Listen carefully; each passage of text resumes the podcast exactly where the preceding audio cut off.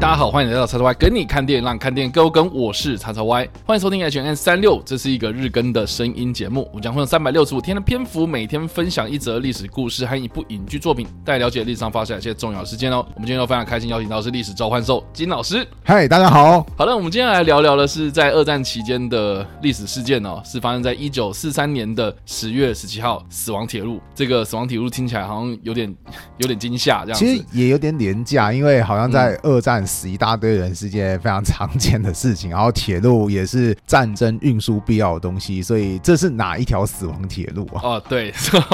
对，有另外一个名称啊，就是所谓的泰缅铁路。哦，那听这个名称应该知道说是从泰国到缅甸嘛。嗯，对，泰缅铁路有也有人称是缅甸铁路啦，因为大部分的这个比例都是在缅甸这个地方，但就也有连接到泰国，所以我也不知道为什么，然后到底是要怎样。对，反正就是呢，呃，是在第二次世界大战期间呢，由这个日日本他利用了很多这种盟军的战俘，然后来建造出来的一条连接当时的泰国曼谷到缅甸的仰光的一条铁路，这样子。那这条铁路为什么叫死亡铁路？很大原因是因为呢，在建造的期间呢，死了很多人。那这个是动用了盟军俘虏，大概有六万多人哦，参与建设。那到战争结束之前呢，大概有总计一万两千人死亡哦，所以你就知道说六万多人投入，然后一万多人死亡，也就是平均。五个人当中就有一个人直接死在建造过程，哇，这个很惊人的死亡比例，我觉得有点可怕。然后再加上说，其实因为这一条铁路啊，当初在二战发生之前呐、啊，大家都知道说那个中南半岛的。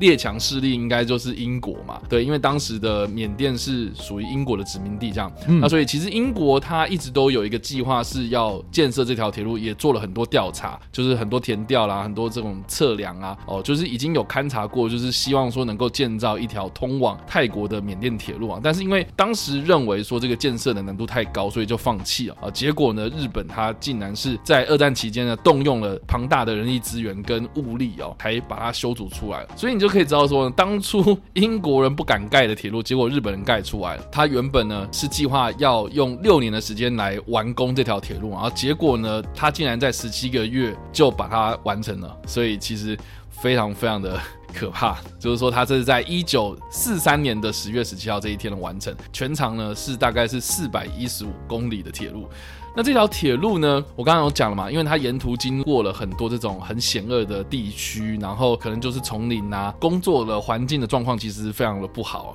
然后常常就是在这种过度劳累的情况之下呢去工作，而且呢，我刚刚有讲到嘛，丛林深处的这个地方呢，一定都会有很多这种传染病啊，特别就是在这种啊。东南亚地区嘛，哈，很热啊，所以就是会有这种霍乱啊、疟疾啊、疾病产生的。所以其实啊，我们刚刚所提到这一个数字，就是说六万多人投入，然后一万多人死亡，这个其实不是日本他们官方的记录，因为他们一直都没有这个详细的记录，是后来战争结束之后呢来做回头的这样子一个盘点，这样对。所以其实呢，有蛮多的战俘呢，其实是在事后啦，这战败之后呢，他们就是转往到日本的本土之中这样子。所以其实。有一些的幸存者的口述之中，我们可以了解说当时到底发生什么事情。然后加上说呢，其实大家有发现吗？就是说我在制作这个专题的时候，可能会用到一些图片哦。其实基本上都没有照片，然后都只有那一个哈，这个最有名最有名的那个桂河大桥这样子。哦，电影的海报是不是？电影的海报啦，或是现在有啊，确实你在桂河上面也可以看到那个铁路桥。可是那个铁路桥是不是当初的那个？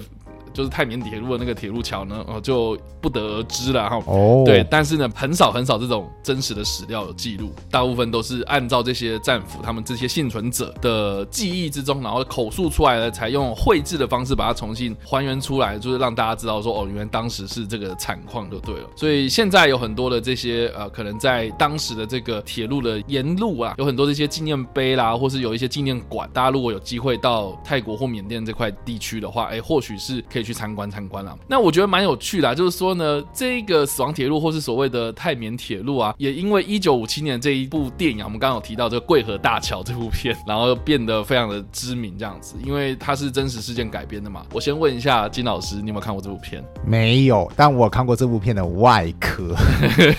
该不会又在那个 Seven 了吧？没有错，这个之我很久以前跟叉叉 Y 聊天的时候，我说过啊，你有没有看过桂河大桥？我说没有，但是。我曾经看过有 Seven Eleven 卖这部电影，大家应该会觉得很神奇，说 Seven Eleven 为什么会卖一个这么老的片？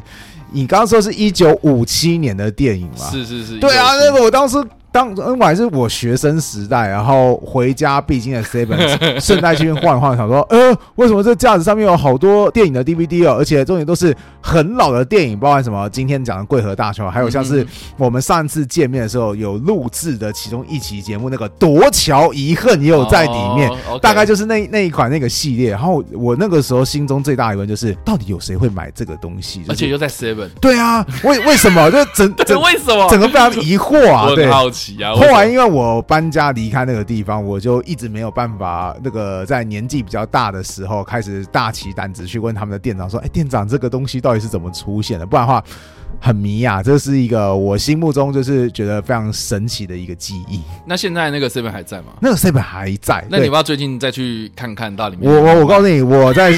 后来有机会再回去的时候，OK，那什么桂河大桥或夺桥遗恨就已经不见了，对不对？啊，都没了，都是。对，但是不知道他是，哎呀，不知道他是被买走了，还是实在摆太久了，可能就拿去就是做一些什么其他的用途，这就我真的不晓得了。好啦，反正《桂河大桥》这部片呢，它基本上的故事就是在描述说一群英国的战俘，他们被日本啊，就是被这些日军呢，呃，押送到这个桂河附近。然后要去修筑一条铁路桥，那这条铁路桥就是贵河大桥。那这个贵河大桥呢，它这个造型然后其实蛮特别的，也是后来蛮多的这个可能在讲这方面历史的啊，甚至是二战题材的电影都还蛮喜欢致敬的这样子。那另外呢，也有一个就是大家都很喜欢致敬的，就是贵河大桥他们的这个口哨歌。哎，我们来吹一下吗？啊，你你会吹吗？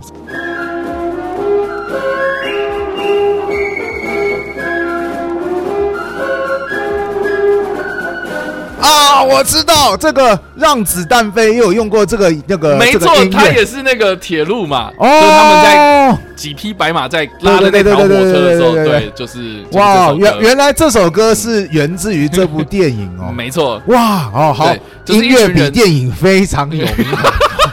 对，这首口哨歌，它其实是波姬上校进行曲。嗯，对，那当然原本不是口哨歌啦，当然原本就是交响乐嘛。然后只是说是一群这些英国的战俘，他们在行军的过程之中，然后他们吹奏的，或是他们在做工的时候，他们就是为了要有那个精神嘛，哈，所以才会有这样的一个口哨，一起吹口哨的一个著名的音乐，这样。哇，突然瞬间开始对豁然开朗了，有一点点兴趣，就是哦，原来这部电影有这么有名的一首配乐。好，对，那另另外还有就是说，这个《贵德大桥》的导演也非常非常有名，他就是大卫连。那大卫连他之前拍过什么片呢？哦，除了《桂河大桥》之外呢，还有这个《阿拉伯的劳伦斯》哦，好有名哦。对，还有这个《奇瓦戈医生》啊，哦，这一次我们之后我们的 H N N 一定会提到这部片。对，那总之就是一个非常非常有名的英国导演，然后当然就是用了很多这种英国的演员哦。好，那当中的这个饰演主角就是威廉·赫顿哦，他之前演过什么片呢？他曾经呢就是在一九五三年的时候以这个《战地军魂》来获得了奥斯卡的最佳男主角，然后之后。后呢，又演过像是《红楼金粉》啊，或是《荧光幕后》等等的，之后他就有获得这些呃奥斯卡的提名哦，但是他就只有获得那么一次的奥斯卡小金人这样。好像啊，这个配角还比这个主角还要有名哦，因为这个配角有一个叫做亚历坚尼斯哦，他在这个《阿拉伯劳伦斯》里面就是饰演那个费萨尔一世哦。对，那当然啊，这个《阿拉伯劳伦斯》是他的成名作，但是呢，他最最最最知名的就是他在晚年的时候演了《星际大战》的欧比王。啊，对，就是那个老掉的那个欧比王，就是在第四集，然后出来挥一挥光剑，接下来就突然消失，就消失的那一个。然后接下来就是一直处于就是半透明状态，然后不断的在主角旁边跟来跟去的那种。没错，没错。哦，天哪，好的，对，所以这部电影里面你可以看到这个非常年轻的欧比王这样。对，那桂河大桥呢，他也是这个演出之后就有获得这个奥斯卡最佳男主角。哦，所以最佳男主角是这个亚历坚尼斯获得这样。总之啊，和贵河大桥它其实呃获得了蛮多奥斯卡的肯定啊，然后包括最佳影片、最佳导演、最佳男主角啊、最佳改编剧本、音乐剪辑、摄影、男配有入围而已啊。那这个入围的人是谁呢？是一个日本的演员，叫做早川雪洲，他也是一个亚洲的电影圈啊，他们从这个无声电影进入到有声电影转换期间一个非常有名的日本演员这样子。我的天啊，我觉得我们聊天到现在已经有一种。就是走到那种时光隧道那种怀旧感，然后就是我说哦哦哦好哦 的那种感觉。对，但不管怎么样了哈，就是总之这部片它就是在描述说这群英国的俘虏要去盖这座大桥，但是呢，在盖这座大桥期间，他们知道说这条铁路如果盖成的话，对于这个战况一定是非常不利的嘛，因为日本他们的这个运输啊，然后后勤补给就是会能量就会提升嘛，哈，所以他们就计划要去炸毁这条大桥，这样，所以他一方面要盖，一方面又要筹划怎么炸，整部片就是在描述这件事情，这样。那我可以跟大家解释一下，说刚刚不是有提到这个条桥如果盖好的话，其实对于日本有很多的加分因素，这是为什么？就是其实缅甸前面刚刚有提到嘛。它最初是英国的殖民地，但是后来被日本给占领了。那我们有提到说，这条泰缅铁路的其中一方的出发点是缅甸的首都仰光，以前的首都啦。好，那仰光它其实是一个靠近沿海的一个城市。那大家可以想想看，就是你海运的东西可以输送到仰光之后，透过这条铁路，那就可以输送到其他的地区去。那顺带一提，为什么它后面的终点会是在泰国呢？那是因为泰国其实，在二次世界大战跟日本是有结成同盟关系的，所以你看修筑这条铁路，那泰国的军队如果有需要的话，说不定就可以来到日本当时占领的缅甸来支援。又、是又或者说日本有什么物资的话，他又可以透过这条铁路很快的去输送到就是其他地区去。所以的确修筑这条铁路对日本的战略是有很大的加分作用。所以难怪这电影当中他们就觉得说啊，我们一定要好好破坏它之类的。对啊，但是呃，这个我觉得也蛮有趣的，因为我们也是因为这桂河大桥才知道说有这个泰缅铁路啊。但是其实泰缅铁路呃投入的这个工人其实不只是只有英国人嘛，嗯，其实有包括像是来自澳洲啊、荷兰啊，或是。美国或是盟军其他国家，甚至还有一些从这个东南亚征召过来一些平民哦，包括缅甸人或是马来西亚人、泰国人等等，都有进行这些呃工程作业哦。那我们刚刚有提到嘛，就是说盟军那应该就会有中国吧？对，我也针对这件事情，我也是觉得蛮好奇的，所以我就去查了一些资料，然后就发现说，哎，其实，在贵河大桥的附近有一个纪念碑，然后那个纪念碑是白色的，然后上面还有印这个青天白日的国徽哦。哇、嗯！所以其实基本上就是在这一批的俘虏里面呢，其实中国的军队其实也有参与在这个铁路的建设之中啊。这个非常的合理，也要跟大家解释一下，因为刚刚我前面说嘛，日本占领了英国的殖民地缅甸，其实最最一开始的时候，英国也是。想要反抗的，他会想说：“哎，我必须把缅甸给守下来，不然的话，整个中南半岛那边的情况就要完全失控了。”可是英国的军队当时没有把握自己能够防守下来日本的进攻，所以当时英国就请求就是国民政府说：“哎，你可不可以出兵来援助我们？”而且对于当时的国民政府来讲，他也必须得援助。为什么？因为在大战开打之后，就是好不容易中华民国在珍珠港事变之后可以加入。到盟军这一块，其实即便还没加入到盟军这一块之前，当时中华民国大部分的外来物资都要透过。缅甸的道路，然后进入到云南这边，也是所谓的滇缅公路。那缅甸如果被占领的话，哇，那对于中华民国来讲就是死定啊！我的路上唯一一个交通路线也被掐断了。所以英国说：“麻烦你来救我。”对于中华民国就是：“哎，我必须得救你，不然的话我自己也会有问题。”所以当时其实蒋介石他是下定了决心，就是调动了蛮大一部分的精锐军队，组成所谓的中国远征军，特别来到缅。电去作战，我多提一下，我想精锐可能大家会觉得说，呃，你说精锐就精锐哈，这其中还包含着两支蛮特别的部队，一支叫做两百师，那两百师是什么？就是中华民国国军第一个机械化部队，就是你就想看中华民国当时那么穷，结果还想尽办法给你打造出一支机械化的师出来，哈，派出去啊啊去远征。另外一个就叫做新三十八师，它是由税警总团就是改组而成的，而师长叫做孙立人，哎，这个如果比较熟悉中华民国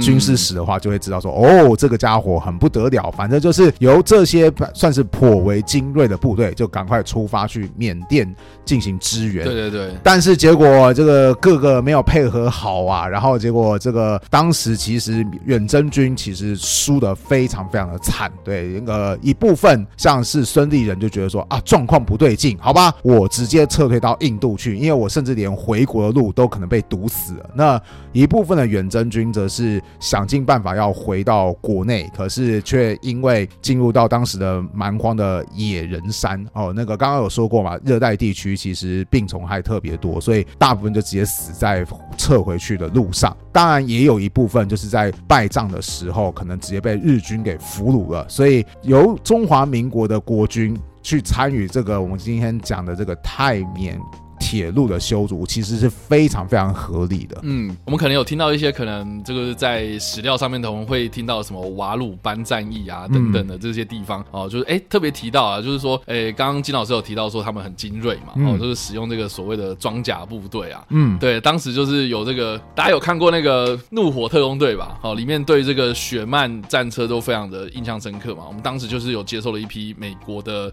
雪曼战车，就是孙立人的部队后来败退到。到印度去之后，有机会接收到、那个、拿到了一些，对对对。顺带一提，在我们拿到雪曼战车之前，所以我们所谓的就是坦克部队，其实用的大部分都是苏联跟意大利的坦克这个样子。而而且非常好笑，就是因为有曾经我的朋友他去访问抗战的老兵，然后他就问抗战老兵说：“爷爷，请问你当初开什么车型的？”然后因为他是装甲兵，然后那个爷爷就说：“哦，我们当时开的是美国坦克。”然后说，呃，在接收美国坦克之前呢，然后那个爷爷就在沉思，想说要想一想，结果对，到底是什么坦克？然后结果我朋友问说，是不是意大利的坦克啊？结果爷爷就说，哎，你有没有读过历史啊？意大利是那个轴心国之一，哎，跟我们是敌对的，我们怎么会用敌对阵营的坦克呢？结果我朋友没有办法，他只好翻一翻就是坦克的图鉴，然后就把意大利的坦克拿给爷爷看，说，你当初有没有开过这一辆？啊，有啊，有啊，有啊，有啊。然后我朋友说。嗯，这就是意大利的坦克啊，这是 自己被打。对，中华 中华民国其实这是这个也说明这。这间接可以说明滇缅公路有多么重要。就是其实你看，中华民国有一段时间真是被打到山穷水尽，甚至什么的军械都给我来一点，然后我哪怕只有一点点也好。所以我们甚至有跟意大利购买过坦克，然后后来就是跟意大利也是撕破脸之后，哇，连意大利坦克都没有了。那如果你这时候滇缅公路再被切断，丧失了盟军的资源，那中华民国到底还能支撑下这场抗战，其实是是非常有问题的。当然我。额外多提一下，我刚刚有说过，因为滇缅公路还后来还是因为我们远征失败被切断过，后来曾经被切断过，嗯，那就导致美国只好说好啦，我就直接派遣飞机翻过喜马拉雅山去支援你，要必须用到这么耗资源的情况下，才可以继续支持中华民国作战。所以后来中华民国为了要赶快就是再度畅通自己的后勤路线，所以又有派遣过第二次的远征军。呃，那这个这个过程当中，当然。多多少少也有第一次远征军的部队，就是有点像是重新复仇啦，哈，那个当初失败的我要讨回来，对，所以这个其实缅甸这个地方跟二次世界大战中国有蛮深的渊源。是啊，反正就是我们刚刚有提到这个滇缅公路嘛，很多的这个历史课本上面一定会有那个二十四拐那个，对对对对对对，那个照片这样子，嗯嗯，大家可以去搜寻一下。但是滇缅公路到现在还是有的哦，就是说，呃，中共啦或者缅甸他们都一直有在修筑这条算是道路啦，就是一般道路这样子，然后后来有变成国道，就是像高速公路一样这样。嗯，对。那但是泰缅铁路其实已经现在你已经找不到原本的那个泰缅铁路，觉得或许有那个轨道在，但是没有在用了这样，所以基本上就已经完全报废，已经没有在用这条铁路了哦。只是说后来有在不断的重建啊，或是改道啦，或是改建这样子，都是说现在走的这条从泰国到缅甸的铁路，其实并不是当初的泰缅铁路这样子。但我觉得蛮有趣的啊！我们刚刚一直有提到说这个呃桂河大桥这部片，其实我小时候看的时候，我真的是印象非常非常的不好。我原本来说哦，我告诉你这个不愧为经典，原来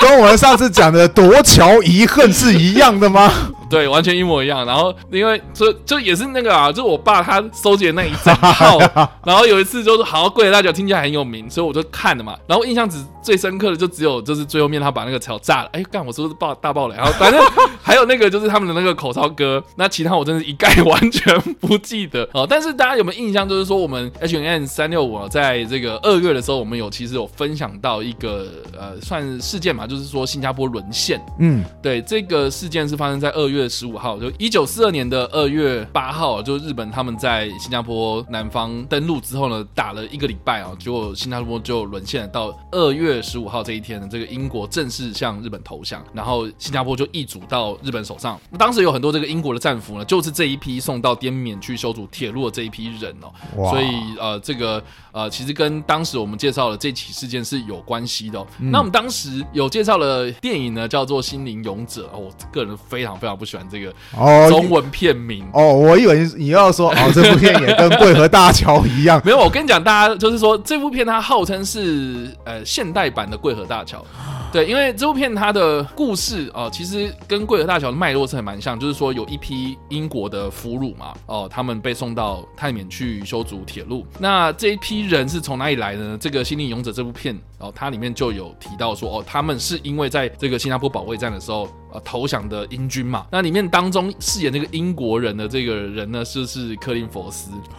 哇对，然后他就是演说哦，他二战结束之后，然后他变成是一个老人了嘛，然后到现代已经变老人这样子，然后结果他意外发现，就是说他当初就是被送到那边去盖铁路的时候，就是受到那个当时的日本宪兵虐待啊，然后结果他知道说哦，当时的那个虐待我那个日本宪兵，现在在泰缅铁路的那个纪念馆里面当向导了，他就买机票啊，然后跑到那个地方去，然后跟这个人相认这样，然后那个日本人就是真田广之演的这样，哇，真田广之，你可以看到柯林佛斯跟真田。广之两个人在荧幕上对戏，天哪！这部片的卡司很强大，很强大。而且我觉得这部片它的故事啦，哈，就是我印象很深刻的是说，我后来有放这部片给我爸看，因为你看哦，我爸小时候在我小时候的时候，他放了《桂河大桥》给我看嘛，然后我就反回馈给他说，哎，这部片也不错。然后我就跟他讲说，《心灵勇者》这部片，然后就放给他看，这样。嗯，我爸看完之后，他给我一个评语，他就说，我觉得这部片啊，就是。跟桂河大桥的感觉非常不一样，很大原因是因为呢，就是桂河大桥当初还是在那个在讲说啊，英国好棒棒啊，日本好坏坏啊，然后就是讲那种比较仇恨的东西。可是《心灵勇者》他就是比较现代化的感觉啊，就是对我对我爸来讲，就是觉得说好像他是主要是诉求在讲述宽恕这件事情，嗯，就是说哦，你当初虐待我哦，我有这个战争的仇恨，那是上一代的事情。可是现在我们要怎么样去 move on？我们要怎么样在这个现代的生活之中，然后重新的站起来，寻求自己的第二人生这样子。所以那我可以问一个蛮欠扁的问题。哎，请说。柯林佛斯他在见到真田广志的时候，我们跟他讲说，嗯，呃，当初你虐待我，结果造成我说话从此以后会结巴，所以我必须得找一个语言训练师，不断的调整我的口条。好，那个语言是是没有结巴，我知道你在讲什么。然后那个语言训练师他后来 后来离职之后，跑去海上那个当海盗去。你想太多，没有没有。我跟你讲，就是说这个应该说《心灵勇者》这个故事其实是真人真事改编哦，所以所以真的。有一个人，他真的在战后，然后老了之后，然后跑去那一个博物馆里面，然后跟当初虐待他的那个日本军官。相认哦，这件事情其实是真的，了解，而且是一个回忆录改编的，所以其实它整部片的故事背景是真实的，所以我觉得我在看这部片的时候印象就是很深，这样子应该是这样讲。我觉得他们讲出来的东西，我觉得比较贴近史实啦，嗯，因为我觉得看贵和大桥就是比较有点英雄主义啊，哇，那个英国人好棒棒啊，因为日本人好坏坏啊，日本人都，而且英国人好聪明啊，你还可以一边修啊一边那个对对对计谋啊 之类的炸掉，嘣，对。但是我觉得心灵勇者他给我的。感觉比较深刻，就是我对于战争有另外一层意义的想的的这种想法，这样子，我觉得大家可以去把这两部片拿起来一起对照，然后就是可以看说，哇，一九五七年那时候的片子，然后再看看这个是二零一四年的《心灵勇者》这两部片，然后对照，呃，你就可以知道说，其实时代变迁嘛，哈，有很多那种。呃，过去的那种仇恨啊，可能在战后的时候，我们可能没办法这么快速的放下。可是我觉得到了这个可能下一代啊，或是下下代啊，就是这整个那个物换星移之后，我觉得有很多事情，我觉得可以试着去化解开来啊，或者什么。那你现在看到英国跟日本他们有像当初这么仇恨的样子吗？我觉得没有嘛。所以我觉得这个电影还是有它的传达理念那个力量这样子。所以我就觉得我非常推荐大家可以去看一下这部片这样。了解。好了，那以上呢就是我们今天的 H N 三六五啦。不知道大家听。听完这个故事之后有什么样想法，或者有没有看过这部电影的，都欢迎在留言区里留言，或在首播的时候跟我们做互动哦。当然呢，如果喜欢这部影片或声音的话，也别忘了按赞、追踪我们脸书粉丝团、订阅我们 YouTube 频道、IG 以及各大声音平台，也别忘在 Apple Podcast 三十八 y 上留下五星好评，并且利用各大的社群平台推荐和分享我们节目，让更多人加入我们讨论哦。以上就是我们今天的 H&M 365，希望你会喜欢。我们下次再见，拜拜拜。